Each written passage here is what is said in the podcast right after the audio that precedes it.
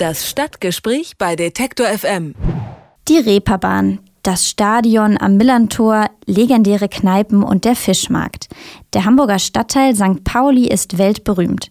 Doch mittlerweile wird die kultige Kiezatmosphäre von feierwütigen Touristenmassen bedroht. Anwohner befürchten, vom Tourismus verdrängt zu werden, ähnlich wie die Bewohner Amsterdams oder Barcelonas. Um das zu verhindern, hat sich eine Bürgerinitiative gegründet und die hofft, dass das Szeneviertel nun zum UNESCO-Weltkulturerbe ernannt wird. Denn so könnte das Viertel geschützt werden.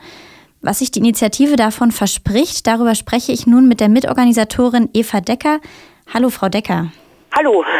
Weltkulturerbe, das klingt nach altgriechischen Ruinen, aber um einzelne Bauwerke geht es bei Ihnen nicht, so wie ich das verstanden habe.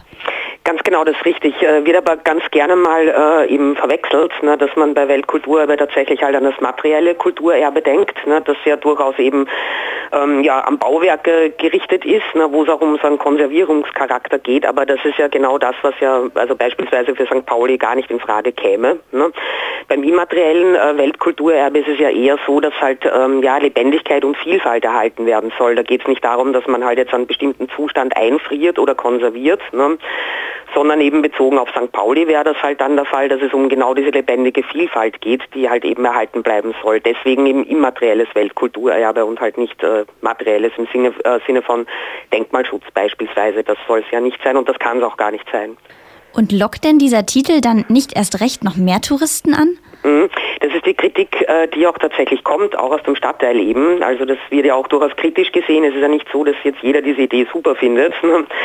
Es geht um eine bestimmte Qualität an Tourismus, die man damit vielleicht anspricht. Das ist tatsächlich der Fall. Ne? Letztendlich geht es uns ja darum, äh, also ich bin ja Historikerin so und sehe das Ganze halt dann eben in dem Sinne, dass man halt eine Facette dieses Stadtteils nochmal deutlicher herausstreicht, nämlich eben äh, na, diesen historischen Ablauf, der ja recht besonders ist und äh, dass man damit halt eben auch tatsächlich ein Publikum anspricht oder halt auch äh, in den Stadtteil bekommt, dass äh, diese Facette erstmal präsentiert kriegen muss. Das haben ja viele auch gar nicht am Schirm. Ne?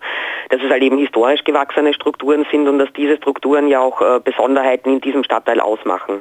Und wie könnte man das noch besser zeigen, gerade auf diesen historischen Aspekt? Wie mhm. könnte man die Touristen darauf mehr aufmerksam machen? Ja, also da muss ich sagen, da wird ja auch schon wertvolle Arbeit geleistet. Ne? Also es ist so, es gibt zahlreiche äh, Initiativen, die auch Rundgänge anbieten, ne? die eben auch wirklich diesen Qualitätsanspruch haben. Also ähm, es gibt genug äh, Stadtteilrundgänge, die sich halt eben zum Beispiel äh, historischen Facetten widmen, die auch mal ungewöhnliche äh, Seiten zeigen. Also das gibt es wohl, deswegen ist auch diese Kulturerbe-Sache äh, eine Sache, wo man sich dann auf deren Arbeit auch äh, beziehen und die mit einbeziehen muss, kann, soll. Ne?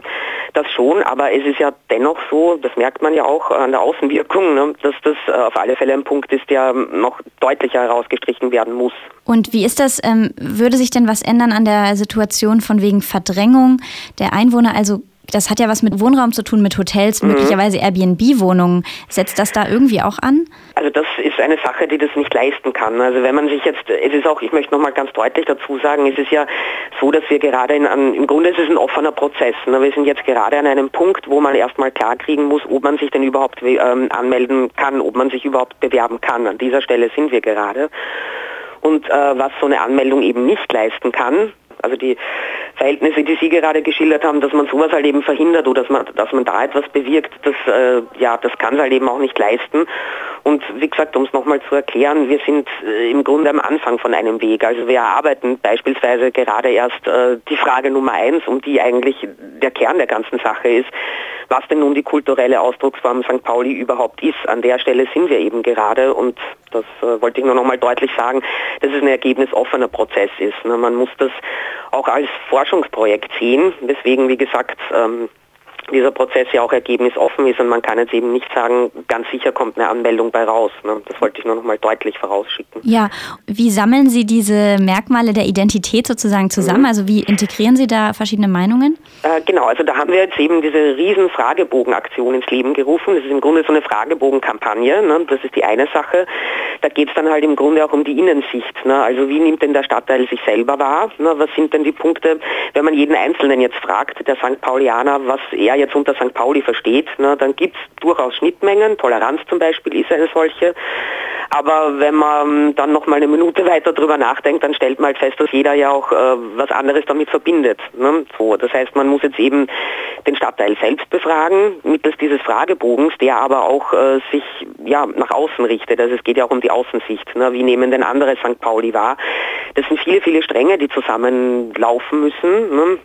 Und genau, da ist jetzt eben auch ein Stab mehr oder weniger damit beschäftigt. Also die Initiative wächst ja auch. Ne? Wir bekommen Unterstützung von allen möglichen Seiten, auch im Sinne von personellen Kapazitäten, die dann halt eben helfen werden, diese Fragebögen auszuwerten. Ne? Also da tut sich einiges. Wir bieten offene Gesprächsrunden. Also das ist, wie gesagt, ein Prozess, der jetzt gerade sehr dynamisch sich entwickelt und natürlich mit viel Arbeit verbunden ist. Und woher kam überhaupt ursprünglich die Idee? Das ist äh, resultiert aus dem Arbeitskreis Tag des offenen Denkmals letzten Jahres, also 2017. Da war nämlich, also die Ausgangsidee war diese, dass man halt die Straße Große Freiheit als Denkmal angemeldet hat. Und zwar war der Aufhänger als Denkmal für die Entwicklung populärer Unterhaltungskultur. Und dieses wiederum war eine Aktion, weil wir uns daran gestört haben, dass es halt mal hieß, ja, die große Freiheit sei ja im Grunde die Schinkenstraße Hamburgs. Also dass man halt eben diesen Ballermann-Aspekt da fast nur noch ausschließlich äh, drin gesehen hat und dem wollten wir eben gegensteuern, weswegen wir halt eben diese Straße als Denkmal ähm, für diesen Tag angemeldet haben. Ja, dann gab es eben Führungen und äh, das Interesse war halt auch sehr groß an der Geschichte dieser Straße, die gar nicht mal so bekannt ist, wie man meinen sollte.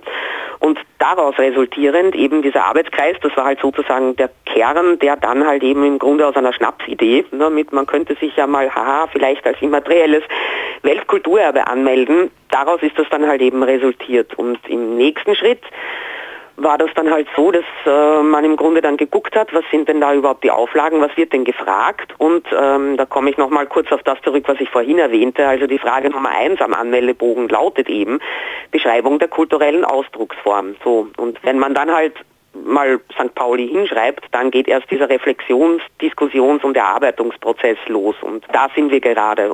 Das Hamburger Szeneviertel St. Pauli soll zum UNESCO-Kulturerbe werden. Das jedenfalls wünscht sich die Initiative Kulturerbe St. Pauli.